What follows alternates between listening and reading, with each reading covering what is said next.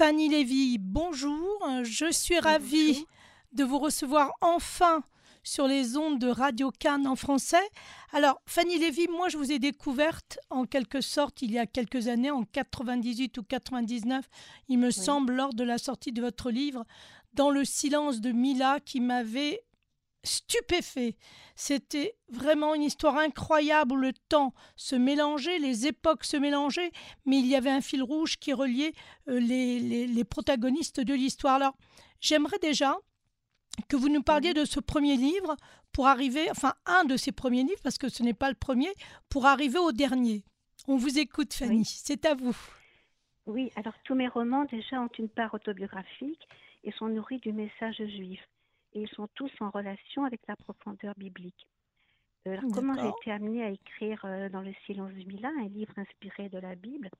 Bien, je peux dire que en relisant la Bible, tout s'est passé comme si je retrouvais en elle le reflet de ma vie dans un miroir. Et plus particulièrement quand j'ai relu l'histoire du prophète Osée, prophète du 8e siècle avant notre ère. Oui. Je peux rappeler rapidement l'histoire. Dieu avait demandé à Osée d'épouser une femme prostituée car le pays se prostituait en délaissant l'Éternel. Donc Osée épouse une prostituée sacrée, une adoratrice du Baal, qui s'appelle Gomère. l'histoire vécue du mariage d'Osée sera celle des, rapports entre l'Éternel et son peuple. Et de cette union avec une épouse indigne, Osée aura trois enfants, dont les noms sont une négation.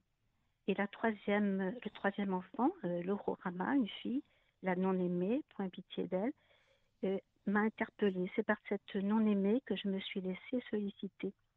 Je peux même dire que je me suis réappropriée cette histoire, qu'elle s'est intégrée en moi, que je l'ai vécue, habitée.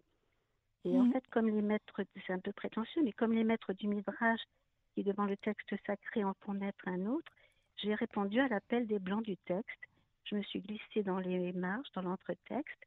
J'ai amplifié la partie narrative et j'ai fait de la fille du prophète Osée une sorte de, Blanche-Neige, une désaimée que sa mère voudrait faire disparaître. Cette, jeune fille de la, euh, cette jeune fille de la Bible, Rama, va s'incarner dans une jeune fille de notre époque, Rachel Rebi, qui est une adolescente également étouffée par sa famille et qui est petite fille d'une déportée. Ce qui fait que l'histoire de Rachel rejoint l'histoire des Écritures. Euh, Rachel et Rama vont apprendre l'extrême écoute du désert désert d'où monte le souffle de Dieu, le souffle de Dieu, désert qui, midbar en hébreu, qui contient le mot davar, parole. En fait, c'est, c'est une histoire unique qui se déroule au cours de deux époques parallèles.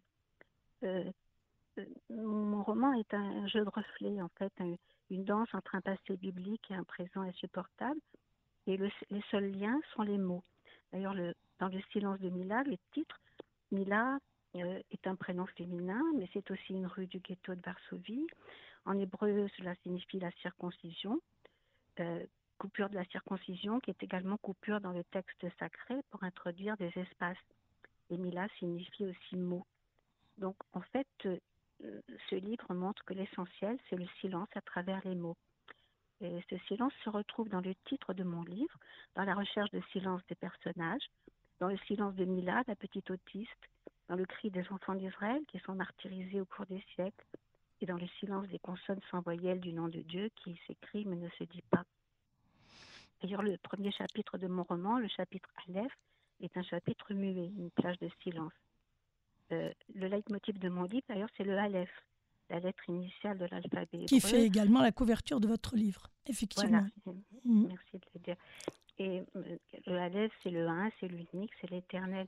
Je peux vous donner rapidement une, un petit exemple pour vous montrer l'importance du Aleph. Si vous voulez, bien sûr. Le mot oreille en hébreu, ozen, Aleph, Zaïd, Nun.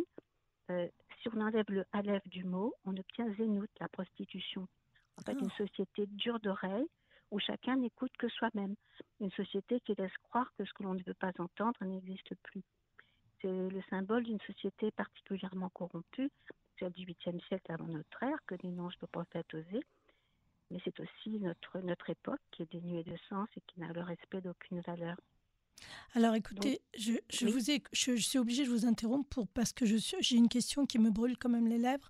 C'est, je voudrais savoir comment êtes-vous arrivé à une telle connaissance, à une telle maîtrise de l'hébreu, déjà et des, et des textes sacrés.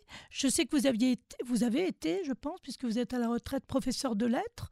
Comment les, les deux se sont rejoints, les lettres françaises et l'hébreu et les textes sacrés? Parce qu'il faut un sacré bagage, une sacrée connaissance pour arriver à maîtriser les deux et pouvoir les écrire avec une telle écriture. Je ne sais pas si j'ai vraiment cette maîtrise de l'écriture, mais euh, en fait, euh, j'ai énormément lu, je lis énormément. D'accord. Et qu'est-ce qui fait qu'un écrivain peut rester longtemps dans sa feuille de papier? De quel droit est-ce qu'on peut écrire? Je me le demande aussi, je ne sais pas. C'est comme s'il y avait un centre, un appel, qui, une voix de silence euh, qui nous aspire.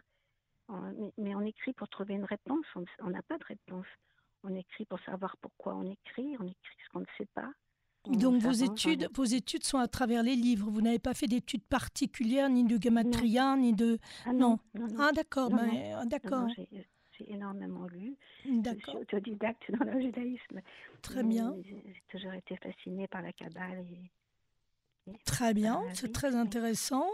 Alors, si j'ai bien compris, ce livre qui est véritable une œuvre en soi-même, et vraiment, j'invite les auditeurs à lire ce livre pour comprendre de quoi nous parlons. Et on va arriver à votre dernier livre parce qu'il y a un lien entre ce premier livre qui a été écrit, je crois, en 98-99, si je ne me trompe pas, et le dernier qui est apparu en 2023. Pouvez-vous nous en dire quelques mots et nous expliquer le lien entre les deux livres? Oui, Les yeux de la poupée reprend en fait les personnages 20 ou 25 ans après de ce livre dans le silence de Mila, mais il peut se lire indépendamment de lui. Bien sûr. Donc ce, sont les mêmes personnages, on retrouve les mêmes personnages. Le roman commence à la rentrée des classes. Rachel est devenue professeure de français, elle est nommée dans une banlieue de province.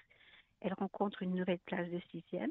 Et dès la première heure, une enfant, une petite fille, euh, toute petite, se lève et lui demande Vous êtes arabe, Madame Benayoun Parce que moi, j'aime que les arabes.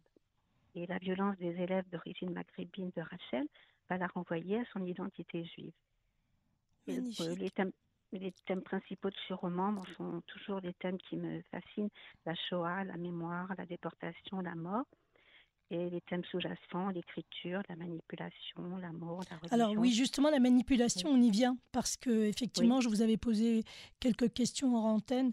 Euh, c'est quand même un thème très prenant et très récurrent de votre écriture, euh, la manipulation euh, des femmes par les hommes. Euh, la brutalité aussi de vos personnages masculins. Euh, ils sont souvent dépeints avec beaucoup de cynisme, comme si vous étiez deux, c'est-à-dire une personne qui observe et l'autre personne qui analyse. Vous êtes passive mais en même temps active. Et on, a bien compris, comme vous le disiez au début de l'entretien, euh, que ces livres se rapprochent de votre histoire. Alors, on ne va pas rentrer dans votre histoire, c'est pas ça l'intérêt, mais d'expliquer comment vous expliquer, euh, du moins comment vous, vous, vous percevez cette manipulation. Est-ce que vous la, vous la sentez personnelle? La sentez-vous au contraire collective? J'ai été manipulée et nous sommes euh, énormément manipulés euh, partout. J'ai écrit donc un, un, un, essai qui a eu un grand prix, Héroïne manipulée ou les beaux-arts de la mort, où je montre, où j'analyse le mécanisme de la manipulation à travers cinq héroïnes de cinq grandes romancières étrangères. Et j'ai écrit également un, livre qui s'appelle La chanson de Mélisselda, où on voit un Sabbatai Tzvi, un faux messie qui, qui suscite le plus grand mouvement messianique de ce dernier millénaire, qui est un grand manipulateur. Tout à fait. Euh, oui. Oui, j'avais entrevu le livre, effectivement, il est beaucoup, enfin, il, a, il a été bien vu. Euh, à travers la communauté parce qu'il a suscité beaucoup de questions. Alors, vous, aujourd'hui, vous êtes en Israël, vous avez fait votre alia, vous me disiez en antenne que ce n'est pas votre premier alia, vous avez fait des allées, puis des retours. Et maintenant, comment ça se passe en Israël? Continuez-vous à écrire? euh, Oui, oui j'écris toujours, bien sûr, tous les matins. Ah. Pour écrire, euh, l'écriture, c'est une divinité qui veut être servie avec patience et minutie. Hein. Il faut la nourrir de son être entier. Il faut un dévouement exclusif. Hein. Il n'y a pas de. Le combat de l'encre et du sang dont parle Aboulafia, le oui. Magnifique Aboulafia, effectivement. Et, et, votre écriture, vous la sentez différente depuis que vous êtes en Israël ou c'est toujours la même, c'est toujours rempli de vous-même, c'est-à-dire de votre essence même qui, qui finalement n'a pas beaucoup changé? Euh, Là, le, livre que je termine en ce moment est différent, c'est vrai, mais, mais ce sont toujours. Euh, on retrouve quand même euh, un peu la même chose, les mêmes le même genre de personnages. Et vous, vous pouvez nous dire le titre ou c'est beaucoup trop tôt?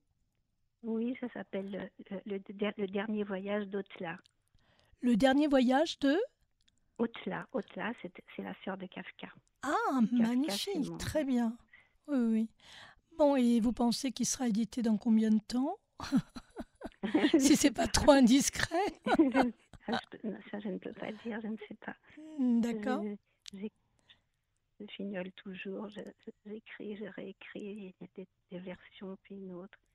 Alors, il y a aussi une autre chose qui m'intéresse dans votre personnalité, dans votre parcours, c'est le fait que vous avez été enseignante dans, dans des classes, on va dire, un petit peu difficiles, où effectivement, je ne sais pas si, contrairement à votre livre, vous aviez euh, dit que vous étiez juive. Est-ce que vous le cachiez comme dans les yeux de la poupée? Euh, Comment ça se, comment vous l'avez vécu? Parce qu'apparemment, selon, ce dernier roman, bah, vous sembliez très attaché à vos, à vos élèves et vos élèves euh, semblaient bien vous le rendre aussi. C'est vrai, j'ai toujours aimé mes élèves et je crois qu'ils m'aimaient aussi. Il y a toujours eu une relation d'amour entre eux et moi. Mais ce dont je parle dans le livre, euh, j'ai eu une relation un peu ambivalente avec eux. Je me suis rendu compte que lorsqu'ils voulaient en réprimander un autre, ils le traitaient de juif. Oui, c'est vrai. Il y en a un qui ordonne mhm. à Baris de se taire avec sa coiffure de juif. Un autre dénonce celui qui mange des pépites en juif. Euh, un personnage, un, autre enfant se vante de reconnaître l'odeur d'un juif à un maître, mais se surprend à appeler Rachel euh, maman. C'est ce qui m'est arrivé. Donc, elle voit que les élèves prennent leur professeur de maths pour une juive parce qu'ils la détestent, et la croit, elle, arabe parce qu'il aime bien. Il me, croyait arabe. Mmh, c'est ça. Euh, vous êtes arabe, Madame Benayoun Parce que vraiment, on dirait, parce que je les aimais, mais, mais je ne disais rien. J'écoutais, je notais, mais je ne laissais rien paraître je me reprochais un peu ma lâcheté, comme si. Mais est-ce que c'était de la lâcheté ou au contraire, vous avez bien compris que ça ne changerait rien au problème? Le fait euh, de, de, dire d'être juive ou pas n'aurait pas changé grand-chose en réalité. Ou alors au contraire, ça aurait bouleversé toute, toute l'univers, toute l'harmonie, ne serait-ce que pour ce mot mal compris, malheureusement. La preuve, c'est qu'il vous aimait. Oui, il m'aimait, mais jamais il n'aurait imaginé que j'étais juive pour elle, pour eux, comme, comme j'étais gentille et que je les aimais et que j'avais fait un atelier d'écriture avec eux. Pour eux, j'étais arabe. Et vous ne l'avez jamais dit au moment où vous avez quitté l'école Vous vous êtes euh, non, vous n'êtes pas, autorisé à le dire? Non, j'aurais peut-être dû. C'est pour ça que quelquefois je me dis que je fais preuve de dissimulation comme les maranes. Mais peut-être que peut-être que de leur envoyer le dernier livre, sait-on jamais, avec une dédicace à ce qui était le plus important pour vous? Ce serait une belle marque. Comment? Les élèves ne sont plus. Ben évidemment, évidemment, évidemment, mais ça aurait été un bel hommage pour, peut-être pour euh, réhabiliter non pas euh, celle que vous êtes, mais d'une manière collective de dire voilà quoi, être juive ou pas juive, en fait, quelle est l'importance. C'est ce qui est important, c'est ce qui se passe entre vous et moi, et ça c'est important. En tout cas, bon, je, je, voulais vraiment vous féliciter pour les livres que j'ai lus et les beaux moments, les merveilleux moments que j'ai pu avoir. Et je répète, avec ce premier livre que j'ai eu entre les mains, Dans le silence de Mila, et le dernier, évidemment, Les yeux de la poupée. Et j'invite les auditeurs à les lire, à les découvrir. Ils pourront les retrouver, je pense, sur n'importe quelle plateforme, que ce soit Fnac ou Amazon. Beaucoup de, il y a eu beaucoup d'articles d'ailleurs euh, sur vos livres. Et je pense que c'est une bonne manière de vous faire connaître, même, même si je sais que vous êtes relativement craintive et, et que vous avez du mal avec les projecteurs, mais je crois, je crois que c'est le mal des écrivains, en tout cas des bons écrivains. Vous êtes d'accord? C'est gentil de le dire en tout cas. Bon, en tout cas, c'est vrai, je le pense sincèrement. Eh bien, écoutez, Fanny Lavie, je suis ravie de vous avoir eu sur Radio Cannes et, j'espère. Merci, merci de m'avoir invité. C'est normal. Et j'espère que nous aurons l'occasion de parler de votre prochain livre, encore une fois sur Radio Cannes. Je vous remercie infiniment et je vous dis à très vite. Merci beaucoup, Fanny. Moi qui vous remercie. Merci beaucoup. Au revoir. Au revoir.